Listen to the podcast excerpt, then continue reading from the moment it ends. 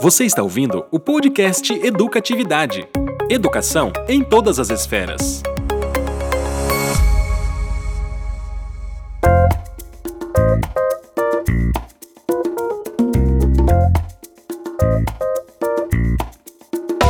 Fala galera, esse é mais um episódio do Educatividade. Aqui é o Felipe e a nota de 200 reais deveria ter uma capivara. E aí galera, meu nome é Thiago e eu descobri que o Papai Noel não dá presente de graça. Tudo bom, pessoal? Meu nome é Diogo e eu sou da época em que os caras que marcavam preço no mercado e a gente saía correndo para pegar o mais barato atrás foram todos demitidos. Tá boa. Boa, boa, boa. Muito bom. Oi, pessoal, aqui é a Maiana e essa também vai especial pro Thiago. O tempo passa, o tempo voa. Ah, e a poupança Palmeirinhos continua numa boa. É que essa é da época do Thiago, pessoal. Essa é antiga, essa é antiga, hein?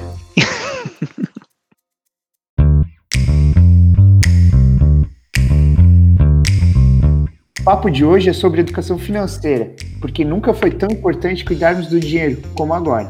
Num cenário onde temos quase 13% de desemprego no país e uma taxa de ocupação assustadora próxima de 50%, é fundamental sabermos nos relacionar com o dinheiro. E por isso temos o nosso convidado aqui. Tudo bom, pessoal? Meu nome é Diogo, eu sou consultor na Central Wireless, formado pelo Banco Central em Gestão de Finanças Pessoais e faço parte do Grupo Estratégico Nacional da Organização das Cooperativas Brasileiras em Educação Cooperativista, Financeira e Empreendedora. E estou aqui para aprender e ensinar um pouco sobre educação financeira com vocês.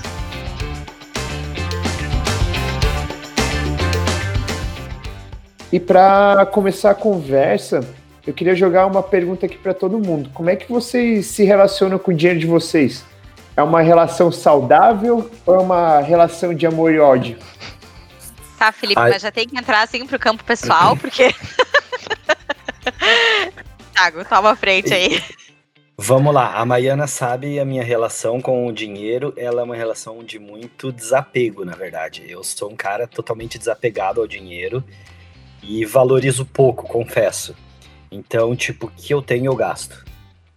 É, sou uma pessoa que aprendi, por ser assim, a não ter contas, dívidas. Então, só compro coisas à vista. Então, se eu tenho dinheiro, eu vou lá e compro. Se eu não tenho, fico sem. Simples assim. Então, a minha relação com o dinheiro, ela muitas vezes de, de saudade. Dá uma saudadezinha dele. Mas, de forma geral, eu sou uma pessoa muito desapegada com essa questão do dinheiro, assim. Eu não tenho muito de guardar, de segurar. Aprendi aí ao longo da minha vida a fazer alguns investimentos. Brinco investindo na bolsa, mas é mais brincadeira do que coisa séria, né? É uma poupancinha que eu tenho para hora da emergência, eu vou lá e saco e sei de onde tirar. Mas de forma geral, a minha vida é bem assim. Eu ganho hoje para comprar o que eu vou usar Ah, amanhã. a minha relação é um pouco mais complexa, né? Primeiro que eu sou de humanas, não brincadeira. Mas é, aqui em casa a situação é mais difícil porque nós somos muitas pessoas dependentes de dois salários, né? O meu e do meu marido, no caso. E os nossos dois salários são muito variáveis. Meu marido ele trabalha muito com a questão do comissionamento e eu trabalho muito com a questão de produtos e horas trabalhadas. Então a gente não tem nunca um fixo com o qual a gente possa fazer um planejamento, né, adequado. E aí sem contar então o número de dependentes que acabam estando vinculados a esses dois salários. Então é sempre uma relação muito delicada. Só fazer um parênteses aqui que os dependentes têm aí dois cachorros, dois gatos. É uma, uma dependência grande. né? Para além das pessoas, a gente ainda tem os nossos bichinhos agregados. É, vocês sabem que quando eu montei essa pergunta aqui, que eu ia soltar para vocês, eu fiquei pensando, eu não consegui chegar numa conclusão exata da, de qual que é o meu relacionamento com o dinheiro. Eu acho que eu já tive várias, várias fases da minha vida onde eu era muito apegado em guardar, em ter, em comprar as coisas, em construir um patrimônio. Hoje em dia eu sou mais focado em realizar, em investir sim, ter aquela, aquela, aquele colchão de segurança para que se algum problema acontecer eu tenho aqueles, aqueles meses de reserva, mas eu sou muito mais de investir em mim, investir na empresa, do que ter esse dinheiro ali guardado, aplicado. Hoje o, o meu, a minha visão, né? Isso é muito pessoal, mas investimento para mim é investir em negócio. É, não é tanto investir em uma linha de, de, CDB, uma bolsa de valores. É muito importante, mas isso é uma, isso é uma visão totalmente minha. Para algo rentável que vá ser exponencial para mim hoje é investir em um negócio, mesmo com essas, esse cenário que a gente tem vivido aí nos últimos meses. Mas agora eu quero ouvir do especialista qual que é a relação dele com o dinheiro. a relação minha com o dinheiro é uma relação de amor e ódio, né? Na, brincadeira. É, brincadeira. Na verdade, é bem legal a gente começar com essa ideia do que, que é a relação com o dinheiro para cada um, porque muitas pessoas pensam que educação financeira está falando de matemática, né? E, e, na verdade, educação financeira é totalmente comportamental tudo, tudo na vida, especialmente na educação financeira. Tem muita gente que diz: ah, eu não vou aprender educação financeira porque eu não sei é, matemática financeira, algo assim. Nada a ver, né?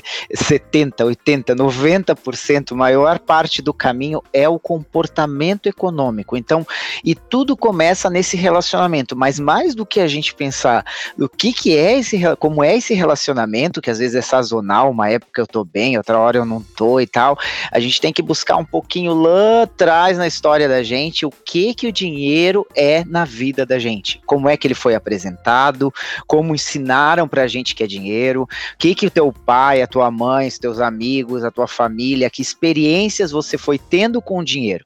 Então pode ver, algumas pessoas vão dizer assim, ó, o dinheiro para mim é algo ah, muito ruim, não é legal, eu não tenho uma boa relação, eu não gosto, você é, menospreza o dinheiro e aí a tua relação com o dinheiro vai ser menosprezando a vida financeira e às vezes tendo problemas no orçamento.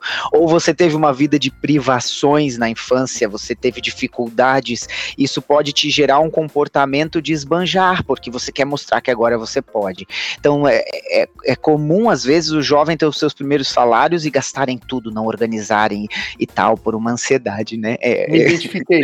Não, pois é. Outras pessoas têm uma relação tão amorosa com o dinheiro, eles têm amor tão grande que o dinheiro está acima de todas as coisas e é perigoso também. E vai você tem uma relação onde você leva para jantar aí a pessoa que você ama e você escolhe o cardápio pelo preço, você não escolhe para agradar ou tal, e o dinheiro começa a ser à frente de tudo e até acaba agindo de uma forma pouco humana com as pessoas por causa de dinheiro. Então, essa é a primeira reflexão importante educação financeira, é a fundamental, a primeira, o que que é dinheiro para as pessoas. E para isso, ficar consciente para começar a ver por que, que eu lido assim com dinheiro. Por que, que eu tenho certa dificuldade em lidar com algumas partes da vida financeira? Opa, eu encontro uma raiz lá nas falas do meu avô de que dinheiro não é bom, ou que dinheiro é legal, ou, ou, ou aquelas, aquela memória inflacionária que veio no nosso país no passado e acabou vindo pela sociedade para as pessoas. Tem que estocar, tem que cuidar, tem que fazer. Quem não tem boleto, ó, só a frase. Quem não tem um boleto não tem nada.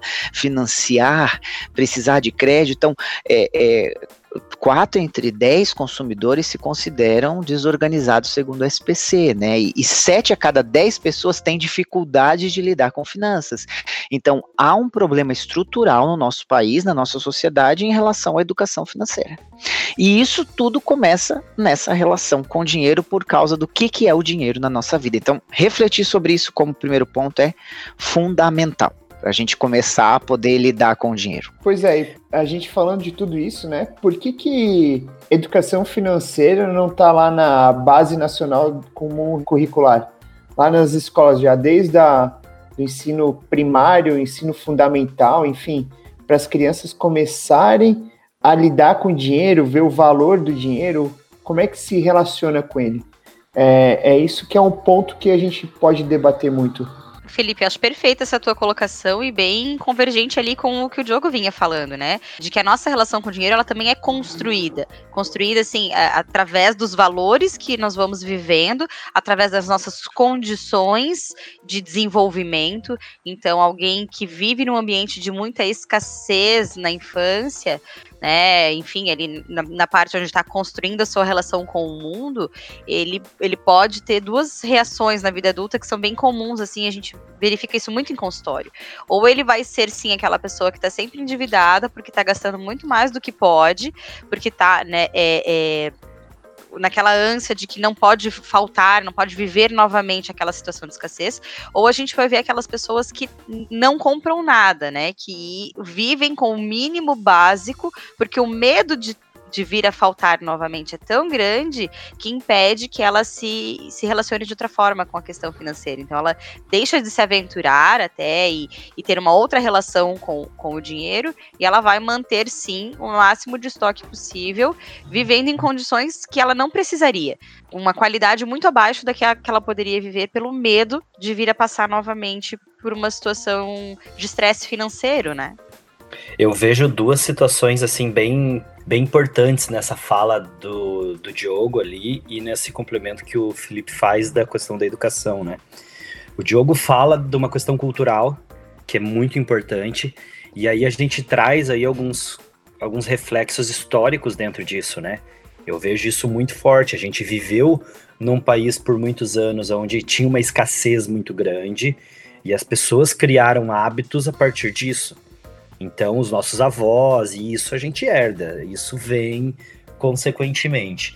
E aí, entrando na questão da educação, eu vejo um outro ponto que, junto com a educação financeira, a gente precisava desenvolver dentro da criança, na educação dela, não só a educação financeira, questão do empreendedorismo, questão da, dos, de como lidar com a relação do mundo profissional.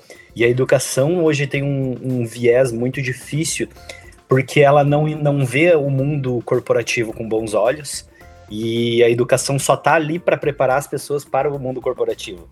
E aí se criou uma barreira entre os dois.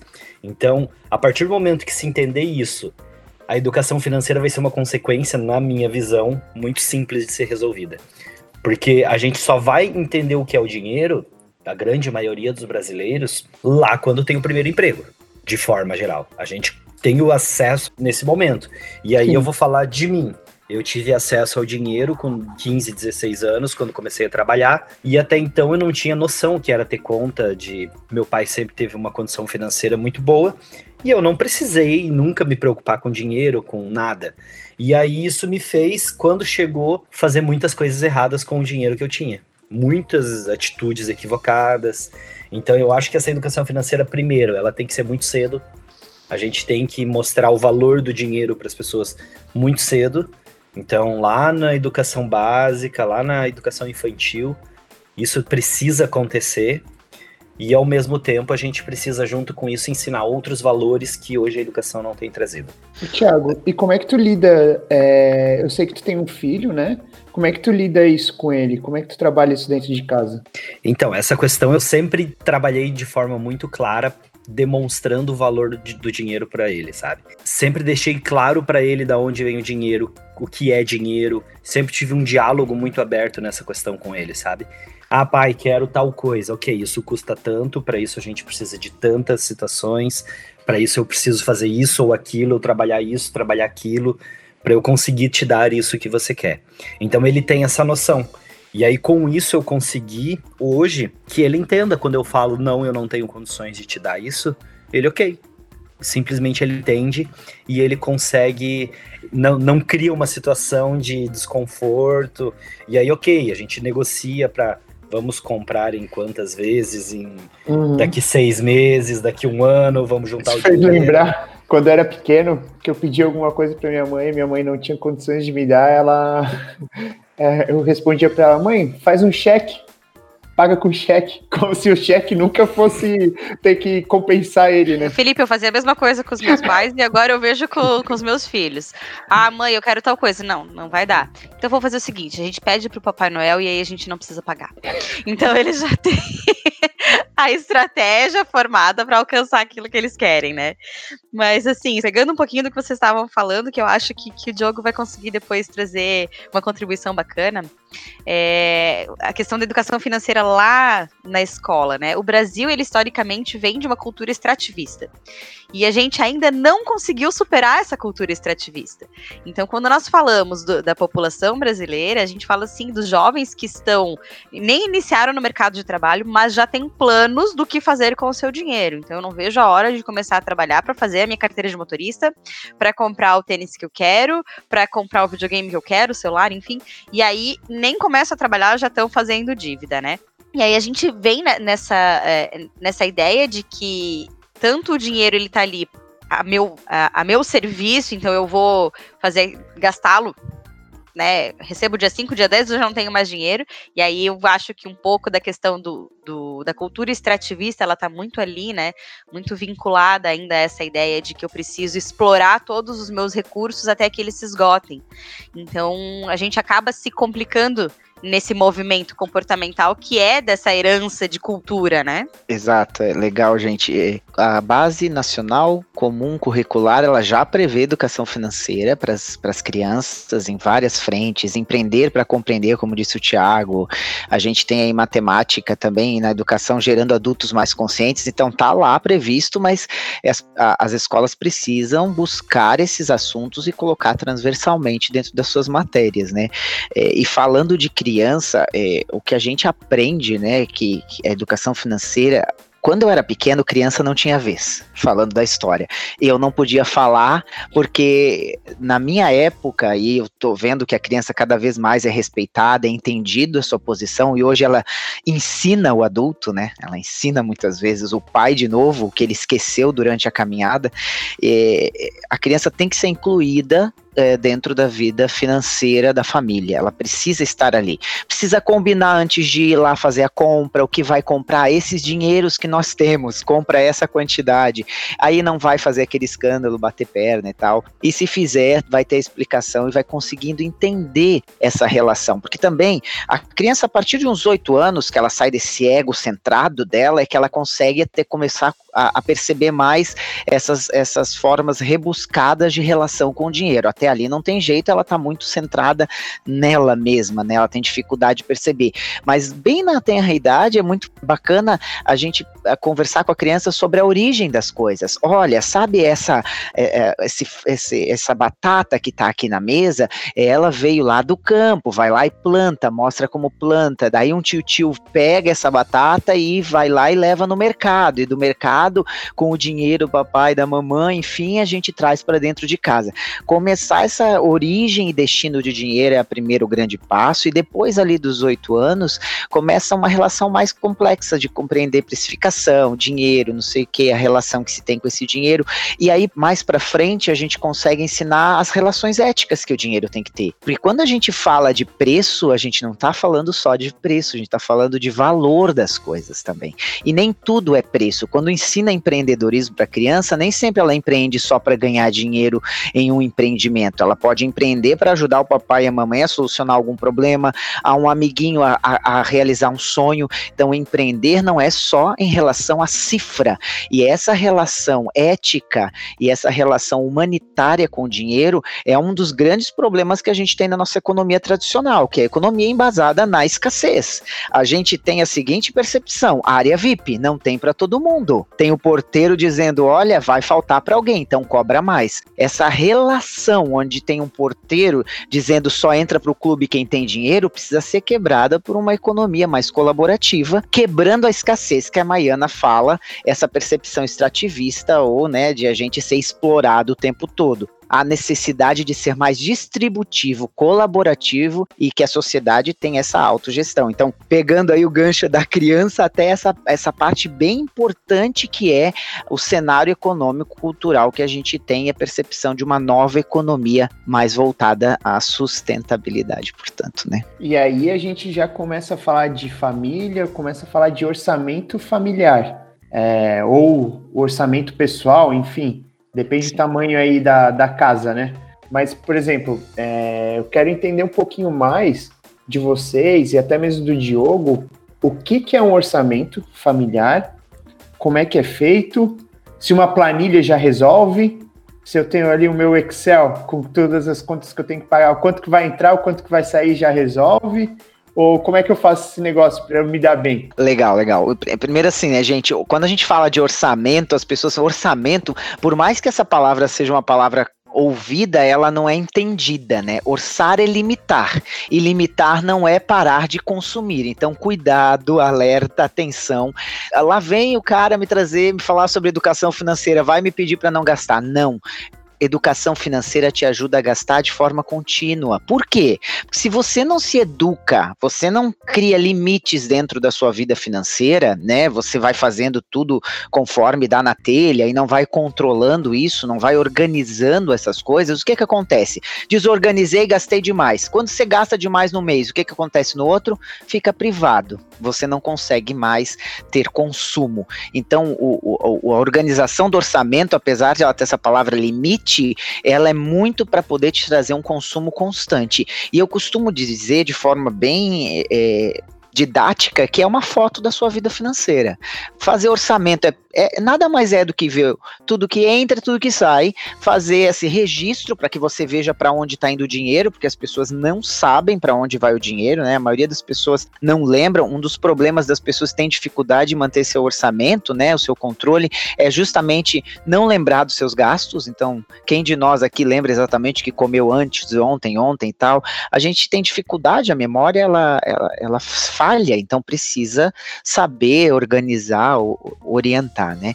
E o orçamento ele é feito dessa forma, gente. Primeiro, anotando o gasto, tem que anotar, tem que perceber, prevendo o que, que você vai gastar no mês para justamente ter um controle. Ah, eu vou gastar tanto em saúde, tanto em alimentação. Organize esses gastos em grandes grupos para facilitar, porque é muito fácil você dizer assim, ó, eu valorizo educação. Daí você vai ver quanto você gasta com educação, você vê, opa, ah, não, eu nem gosto tanto de lazer. 50% do, do, do orçamento tá para lazer. Então você valoriza. Quer saber o quanto uma pessoa valoriza algo? Observa como ela gasta o dinheiro nisso né? Então é preciso fazer sempre essa organização. E a, e a parte mais importante do orçamento. Orçamento não serve para deixar menos na conta nem para empatar, ele serve para fazer sobrar. É analisar o seu dinheiro e para onde ele está indo. Opa, olhei aqui, eu sei que eu estou utilizando, mas onde eu posso organizar para realizar o meu sonho, para poder comprar aquilo que eu quero, para que eu possa ter uma vida mais tranquila, para que eu possa organizar a minha vida para o futuro. Então, o, o, o, terceiro, o quarto último passo, né, seria esse, de a gente olhar e analisar, refletir sobre isso.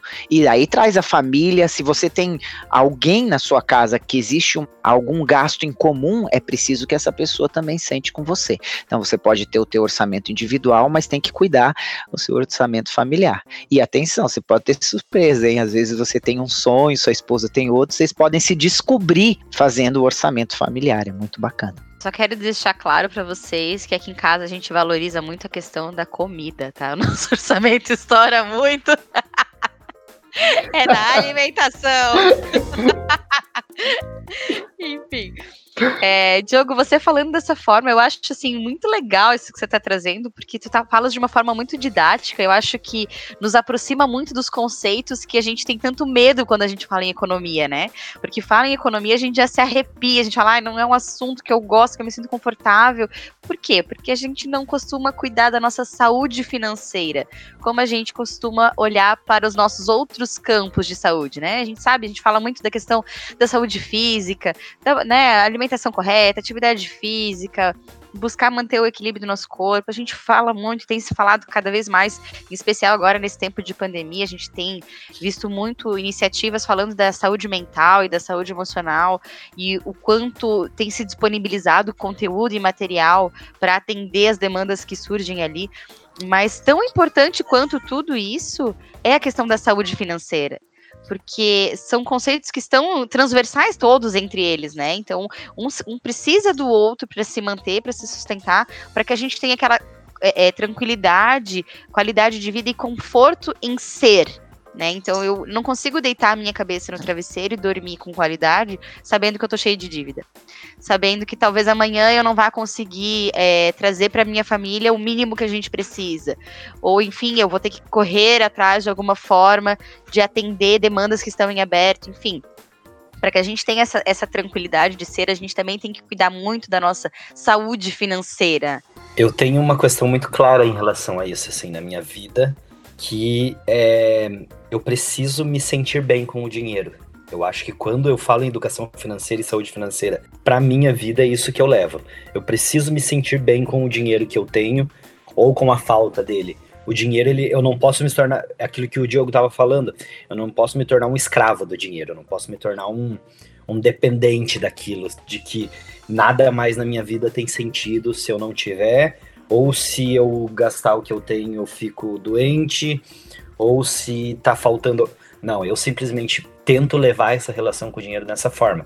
E aí, para mim, ser saudável é a partir do momento que aquilo não gera dependência na minha vida. Eu não tenho aquela necessidade extrema de eu preciso ganhar, ganhar, ganhar, ganhar, ganhar, guardar. Não, eu tenho que ter tranquilidade, respirar fundo e saber que aonde eu posso gastar, onde eu não posso, eu tenho que ter esse controle, essa consciência. E aí posso dizer que é um dos meus gaps aí, né? Porque eu sou uma pessoa que, como eu já falei, eu tenho essa minha relação muito de, cara, se eu tô afim, eu vou lá e faço, se eu não tenho dinheiro, amém. Amanhã a gente vê o que vai fazer. Essa relação com o dinheiro, para mim, ela é muito. Eu vejo de uma forma muito saudável, né? E aí, para mim, ser saudável é não ser dependente. É isso que eu vejo, assim, de uma forma bem clara. É, essa racionalidade em cima da vida financeira é o, é o ponto mais difícil. 100% das pessoas que eu aconselho é, é, vencem né, e fazem o que a gente chama de mindset, criam uma racionalidade econômica a partir do momento que elas aceitam que elas precisam fazer é, uma, uma percepção em cima da sua vida financeira. Elas precisam é, é, entender que é preciso colocar no papel, na planilha, no aplicativo, não importa da forma como as pessoas vão controlar ou elas vão registrar, pode ser no, no papel do pão lá da padaria da esquina ou no aplicativo que ele comprou, ou na sua planilha do Excel, no seu caderno em casa, na parede, qualquer lugar. O que ela precisa é conseguir vislumbrar, ela precisa enxergar a sua vida financeira e ela precisa analisar essa, essa relação que ela tem, para onde está indo o dinheiro e refletir em cima disso para ver se aquilo tem a ver com o que ela tem de objetivo de vida. Isso que vai ajudar, porque a racionalidade das pessoas é que é limitada, né? As pessoas elas não têm toda a informação na mão para ter boas decisões, elas não tiveram educação financeira como a gente gente falou, nós somos seres emocionais e a gente fica justificando tudo que a gente faz com a nossa razão. E aí não adianta, a gente sempre vai querer emoção, diversão e imediatismo. Nós fomos criados para o consumismo, né? O minimalismo que vem agora, né, como uma onda aí de calma, não precisa de tudo isso, consumo consciente, é uma onda nova que está conquistando espaço e discussão na nossa vida. Mas até então a gente é bombardeado pelo, pelo mercado a fazer, a comprar, comprar, comprar, comprar, né? O brasileiro cai em golpe porque ele tem o olho grande, ele pensa, opa, vou ganhar, então eu vou pagar 100 para ganhar mil. E aí cai no golpe, e assim acontece com as pessoas. Você olha o quanto você pode ganhar e daí você diz, opa, vale a pena correr o risco. Então é necessário ter essa racionalidade, colocar em cima da vida financeira e aprender a ter prazer no poupar, prazer no controle financeiro, porque a gente troca facilmente, né, essa emoção e a cria algumas dificuldades por não conseguir buscar esse equilíbrio. Né? Então é importante isso. A gente pode fazer uma análise, né, desse orçamento e chegar em três situações, né, Diogo? Que é o sobrar, muito bom, você fez um bom controle é, de forma natural, não precisou se privar de nada, deixar de consumir nada. Você pode empatar o jogo no final do mês. Paguei todas as contas, ok, vamos para o próximo mês. Ou quando é um problema maior, que é faltar. A gente falou antes. Sim. É, no próximo mês vai ter que se privar mais ainda é, de, de outras coisas para poder pagar as contas aí, né? E como é que a gente faz? O que, que, são essas três, essas três situações aí? Como é que a gente faz sobrar? O quanto que é o ideal da gente fazer sobrar por mês? Quanto guardar, né? Do nosso salário? O quanto que é saudável a gente se endividar, falar um pouquinho também de endividamento, né? Que endividamento é, não é estar é, devendo, deixar de pagar as contas. Endividamento é diferente, é, pode ser um vilão, é algo saudável. Então eu queria entrar nesse âmbito para a gente para a gente entender um pouquinho mais desses conceitos aí. Legal. Fechando orçamento, então. Orçamento serve para a vida financeira, viu? Ele sempre quer fazer sobrar. Orçamento serve para fazer sobrar. Empatou não é legal, porque você não está conseguindo guardar dinheiro para realizar nenhum sonho, nenhum objetivo de vida. Você fica muito no imediato, no urgente, na urgência e vai depender de crédito de terceiros. Então, Mas eu posso sempre... colocar no meu orçamento que 10% do meu salário é para guardar? Bingo, ótimo. Essa é a grande questão. O que, que acontece geralmente? As pessoas elas elas gastam, delas dizem, opa, sobrou, agora eu vou guardar, né? Eu gosto de usar a expressão assim, ó, faça um boleto para você. Né? Então, todo mês eu vou me pagar. Eu vou pagar um boleto para mim, para minha vida. E aí é, é, bacana porque daí você não vai guardar o dinheiro só quando sobrar. Quando a gente fala que o orçamento quer fazer sobrar, quer dizer que você tem que pegar a sua condição financeira e cuidado com as influências de status, de que o vizinho tem, eu também posso, etc. E aí você viver dentro daquela realidade, né? O marketing tá cheio de vontade de fazer você gastar além do que precisa. Então é importante ter essa percepção e orçamento. Nunca faltar. E se faltou, vai precisar de crédito normal. Gente, crédito não é o fim do mundo. O crédito pode ter vários benefícios. Quando você vai aproveitar uma oportunidade, quando você precisa tomar crédito para de repente uma situação é, é, de saúde, quando você precisa é, de crédito para poder comprar um bem que talvez você pagaria um aluguel e você está comprando o seu bem. Então, o crédito ele é importante. O problema das pessoas é que elas se comprometem demais financeiramente e acabam dizendo: ah, a culpa é do crédito, sempre a culpa é lá, é o, é o, complexo do Adão e Eva, né? A culpa é sempre do outro, desde o jardim do Éden, né?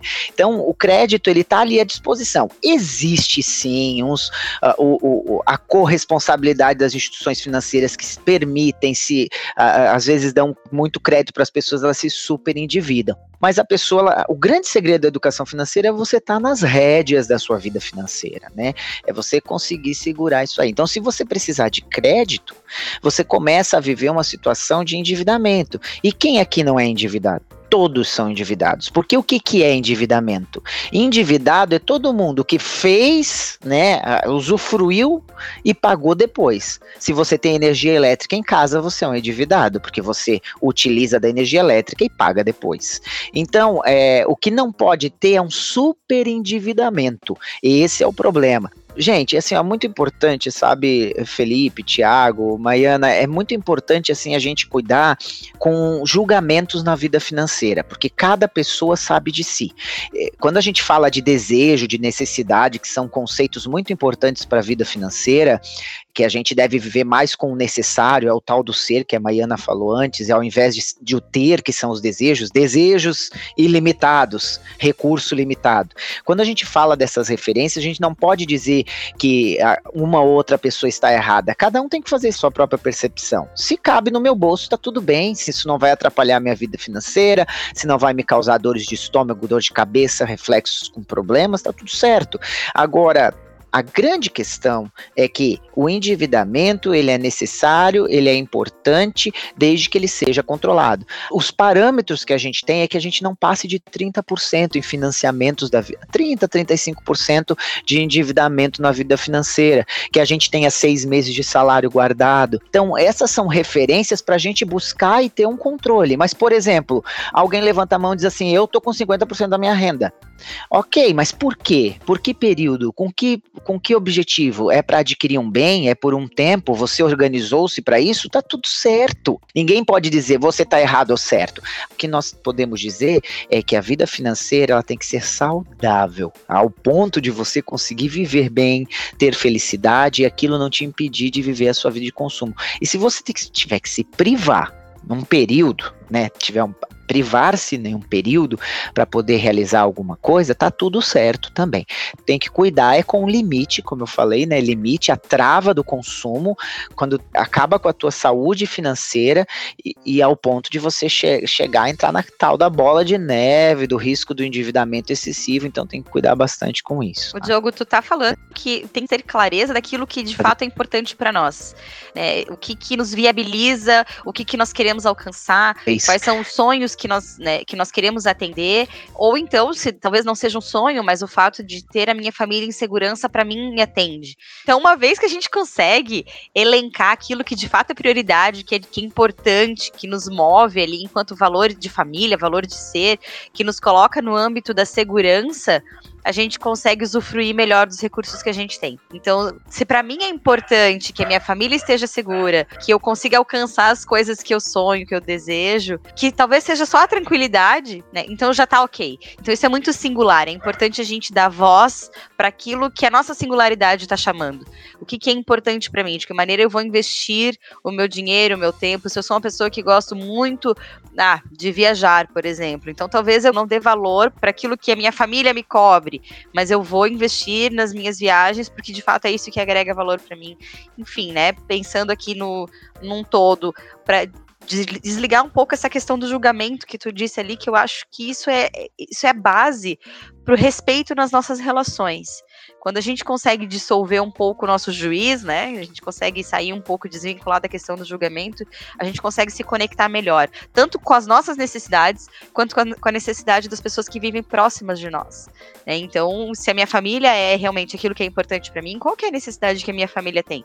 De que maneira eu consigo me conectar com isso para que a gente consiga trabalhar numa previsão de alcance dessas metas? E aí, quando a gente fala de orçamento familiar, eu acho que um pouco é isso né? A gente alinhar expectativas, desejos e saber para onde nós estamos caminhando. Porque eu também trabalho muito isso no consultório, né? Quando a gente está trabalhando família. Mas e aí? Quais são os objetivos que a tua família tem? Né? Tu disse numa fala anterior tua, Diogo, que ah, talvez a tua esposa e, e né, ou teu marido tenham sonhos diferentes. E aí vocês estão realmente caminhando para objetivos de vida diferentes. Vocês estão alocando recurso financeiro para investir e vocês não estão conseguindo se conversar. Então, acho que quando a gente alinha os desejos familiares e qual é o horizonte que essa família quer alcançar, a gente consegue agregar mais valor para o nosso orçamento. Quando a gente deixa de, às vezes, de comprar alguma coisa, quando a gente fica privado de algumas né, de alguns luxos ou alguns recursos que nós queríamos, mas o nosso objetivo está claro, aquilo que de fato é importante para nós está claro, tá tudo bem. Não é um esforço que vai exigir muito do nosso campo emocional. É um esforço que vale a pena, porque a gente sabe que nós vamos atingir o nosso grande objetivo lá na frente, né? E aí a, acho que o conceito de economia ele tem que caminhar muito junto com o objetivo de vida familiar, porque é ele que vai permitir ou não que a gente alcance é, esses objetivos, né? A vida é feita de escolhas, né? E cada escolha é uma renúncia. Pois é, aproveitando esse tema, eu, eu quero compartilhar com vocês um, algo que eu tenho visto bastante. É, a gente vivendo essa, essa época de pandemia, de quarentena, muitos planos, né, como principalmente as viagens, tiveram que ser adiadas ou renunciadas. Eu tô achando, tá? Na minha análise, acompanhando o mundo externo de forma digital, que as pessoas estão consumindo muito pela internet, justamente muito mais do que antes. Estão é, se apegando mais ao ter do que ao planejar para quando isso passar eu poder, poder ter experiências novas. Sei, é algo que vocês também estão percebendo? É, acontece sim. As, as dívidas, o superendividamento, ele acontece as pessoas elas, elas podem fazer seus gastos. A gente tem que sempre estar atento a isso. Gastar tudo bem, é, você investir, fazer, não tem problema.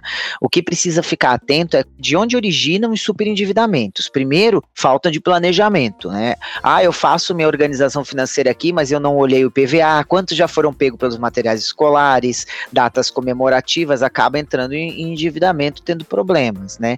O mito do crédito fácil, as pessoas que acabam tendo tendo a impulsividade para consumo, é só agora, é já, você pode, consiga agora, etc. Né? Então é, é, é preciso ficar muito atento a planejamento, né? O que eu quero Sim. fazer, pesquisar, buscar informação para que você não, não, não fique caindo nessas tentações. Você tem que ter ciência, consciência do que você está fazendo, estar no comando porque senão o endividamento tem resultados ruins na sua vida, né? Além de você ficar com problema financeiro e para o clube lá, né? Você acaba tendo dificuldades eh, vexatórias, morais, né? A pessoa, a pessoa tá em casa, gente, é assim, ó, pensa numa mesa um pedaço, uma da, da, das pontas da mesa, um dos pés da, da mesa, tá com, tá, tá com problema e tá sem o calço. Essa mesa fica em desequilíbrio. O que você faz? Você quer colocar alguma coisa ali embaixo para compensar o desequilíbrio. O que que as pessoas estão fazendo na pandemia, nessa aflição, ansiedade, dificuldade? Elas querem compensar sua ansiedade de alguma forma, sua dificuldade. Ela vai na internet, compra, compra, compra, compra. E como a nossa, a nossa maneira de olhar a vida financeira financeira é editada, parece que a gente é tudo ed editor, que nem nosso colega André aqui, ó, fica editando as coisas, a gente olha assim, opa, deu 90 reais, cabe no bolso. Opa, 100 reais, cabe no bolso. Opa, 20 reais, cabe, 50, 30. Quando vem o resultado do, do, do, do cartão de crédito, a pessoa, ah, como é que chegou a isso? Né? porque as pessoas. É perfeita não... a tua fala, porque outra coisa que eu tenho notado é que, como a gente tem passado muito tempo na internet, né, a gente está tendo acesso a conteúdos que talvez a gente não iria buscar em outro momento. Então você está muito tempo na internet, você tem, você tá vendo muitos produtos que, olha que legal, agora eu tenho tempo de fazer isso. Olha o shopping que legal, tá gigante, né? Nossa, enorme. e aí você tem tempo, ah, isso aqui eu não teria tempo de fazer antes, né? Esse, esse skincare aqui, sei lá, não teria tempo. Mas agora eu tenho. Vai chegar em cinco dias. E olha aqui, parcela em, em suaves prestações e eu ainda ganho o desconto, porque tava tanto e agora eu vou pagar tanto. Então, assim, a gente tem uma gama de oferta e a gente tem acesso a essas informações de uma maneira que nós não tínhamos antes.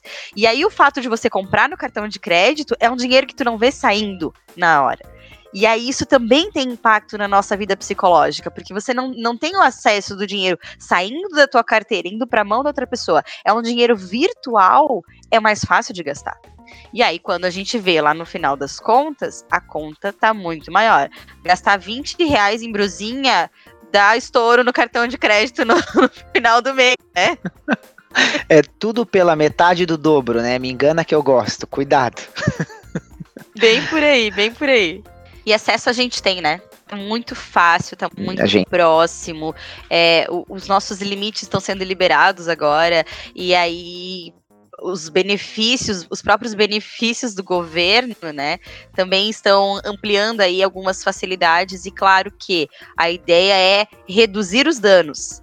Mas aí nós confundimos as coisas, né? E ao invés de reduzir danos, a gente acaba complicando um pouco mais as situações, porque a gente entende que talvez agora eu tenha um recurso um pouco maior para gastar, e aí sim a gente vai entrar naquele âmbito de eu não preciso agora. Agora é o momento da gente ter um pouquinho mais de cautela, de atenção e de calma, né? De não entregar para nossa ansiedade o poder de controlar a nossa vida, né? Então, existem outras maneiras de manejar a ansiedade que não gastando e comprando produtos novos, né? Eu tenho visto alguns outros problemas além do endividamento no momento, né? A gente está vivendo um momento muito delicado, muito peculiar e diferente de tudo que já vivemos. E aí eu vejo que a gente tá tendo alguns problemas aí com a galera que às vezes não estava endividada, tinha dinheiro guardado e aí a reserva acabou, o dinheiro não tá entrando. E agora? O que fazer?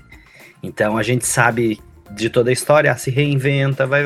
Tá, mas e aí, na prática, né? Será que a gente tem uma prática clara sobre isso? A realidade é mais, é mais dura do que a estatística, a gente fala, né? A verdade é que quando a gente vai para o mundo financeiro, a gente percebe que as pessoas estão com problema. Recentemente, eu fiz pesquisas próprias, assim, com os meus colegas, meu canal, universo ali de umas 10 mil pessoas mais ou menos, e elas, 60, mais de 60% falaram para mim: eu tô com problema, tô com dificuldade. A, a, gente não fecha o orçamento, né? A gente está com problema. Então, e não é só o financeiro, porque vem junto com isso toda a questão das consequências morais. Então, restrições, né? Problemas eh, além da perda de patrimônio, multa, né? O que que eu faço quando eu estou nessa situação, né? Essa questão. Então, primeiro, tome consciência tapinha na cara, né? Acorda, acorda, né, meu filho? O que está acontecendo? Reconheça parece bobo isso, mas é importante tomar consciência do que está acontecendo. É importante a pessoa dizer: opa, ok, eu sei, essa é a minha vida, essa é a minha situação. Mapeie as dívidas, começa a compartilhar a experiência. É, é, tem vergonha, mas a gente sempre tem um amigo para trocar, né? Mas busca ajuda em pessoas que estão torcendo por você, que vão te dar algum apoio. Busca ajuda dentro da, da instituição financeira onde você está. Busca livros, é, terapeuta, enfim, o que precisar, mas busca se aconselhar e conversar e começa a partir para ação, porque se não sair de, só dessas reflexões, não vai adiantar nada. Primeiro, congela o cartão, né? Não faz nova dívida, renegocia o que tem, vê os prazos que estão existindo, prioriza os pagamentos que têm aquelas taxas mais altas que vão te gerar mais, mais dificuldade. Olha, né? Olha por o outro lado, que é muito importante, né? Se a gente está priorizando o pagamento, levando em conta se eu tenho garantia, às vezes, ah, é um financiamento do carro, o carro eu uso para trabalhar, ele precisa ser primeiro pago, né? Se eu não tenho dinheiro para tudo. Vê o que está restringindo a sua vida, né? Faz ganhos com negociação, vê quem são os credores, que tipo de credor que é esse. Mas acima de tudo, não esqueça que além de você segurar o orçamento, você pode gerar renda extra né? Não é só reduzir gasto, tem o outro lado. Qual é o teu talento? Né? Uma amiga recentemente que eu estava acompanhando disse: Diogo, eu não vou conseguir fazer nada. Eu disse: O que, que você faz bem? Empadinha. Eu disse: Legal, e aí? Faz empadinha. Fez à tarde no condomínio dela. Na primeira vez, brincando, botou no WhatsApp do condomínio 17 empadinhas, de cento e poucos reais de, de, de, de ganho uhum. em uma tarde né? Olha só o que acontece. Então, para a gente sair desse superendividamento, para a gente sair dessas dificuldades e para todos esses reflexos que vão além do dinheiro, a gente precisa tomar esses passos e começar a, a organizar, inclusive gerar renda extra, aproveitando os seus, os seus dons aí.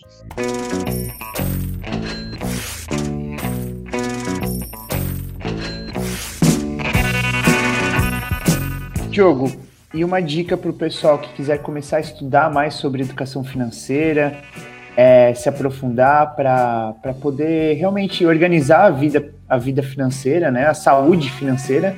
O que, que você dá de dica para gente? Olha, tem o, o conceito da cidadania financeira do Banco Central é bem legal. Se joga lá no Google, né? Cidadania financeira, você vai ter acesso ali a vários programas, cursos, vídeos no Banco Central, que é bem legal, é bem fácil de aprender. Tem o Progride também nas cooperativas aí, né? Do, do sistema Ailos, que é bem bacana, tem bastante educação financeira. Eu e Meu Dinheiro, tem na internet. Gente, assim, ó, é, é, esses são lugares que eu mesmo busco conhecimento, sabe? Eu sempre vou, vou atrás desses, desse, dessas informações nesses lugares, assim. É muito bacana a gente buscar conhecimento o tempo todo. Eu gosto muito da Natália Arcuri, eu gosto dela, tem o livro Me Poupe, por exemplo, dá para você ler, enfim. É, tem canais do YouTube da própria Natália, né? A gente tem é, é, o Primo Rico, tem vários canais é, de educação que as pessoas podem buscar informação. É bacana assim, né? Cuidar para também, é, por exemplo, só uma dica que eu dou: prestem atenção e cuida assim quando você quer aprender educação financeira sobre investimentos num canal de investimento. Cuidado que ali pode ter uma tendência, né? Então, ficar bem aberto. Eu gosto da, da cidadania, é o meu bolso aí do Banco Central, porque daí ele é bem aberto, né? Acompanha também de vez em quando um caderno de alguma revista digital que você gosta sobre economia, só dá uma espiada de vez em quando, né, para poder a gente estar tá ciente do que está acontecendo no mercado financeiro, tá? E é com essa dica do Diogo que eu quero agradecer a participação dele. Tiago Maiana, muito obrigado também pela participação. Maravilhoso, gente. Obrigada. Aprendi horrores hoje. Tô afiada. Show de bola, galera. Um abraço e até a próxima. Obrigado, pessoal. Não esqueçam que dinheiro é meio, não é fim, né? O mais importante são as pessoas. Não deixe de, de fazer aquilo que te faz feliz com a sua família e cuide do seu dinheiro, cuide da sua vida para você ser mais feliz. Obrigadão pela oportunidade. Valeu, até mais, pessoal. Valeu. Tchau, tchau.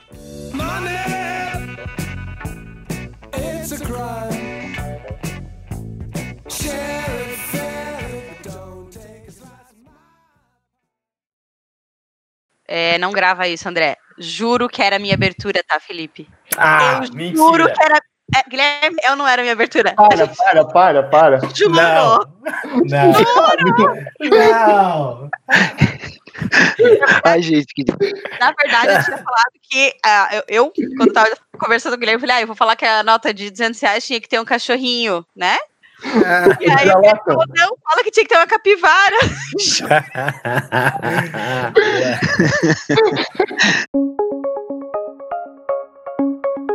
Este podcast foi editado por Nossa Voz, produtora de áudio.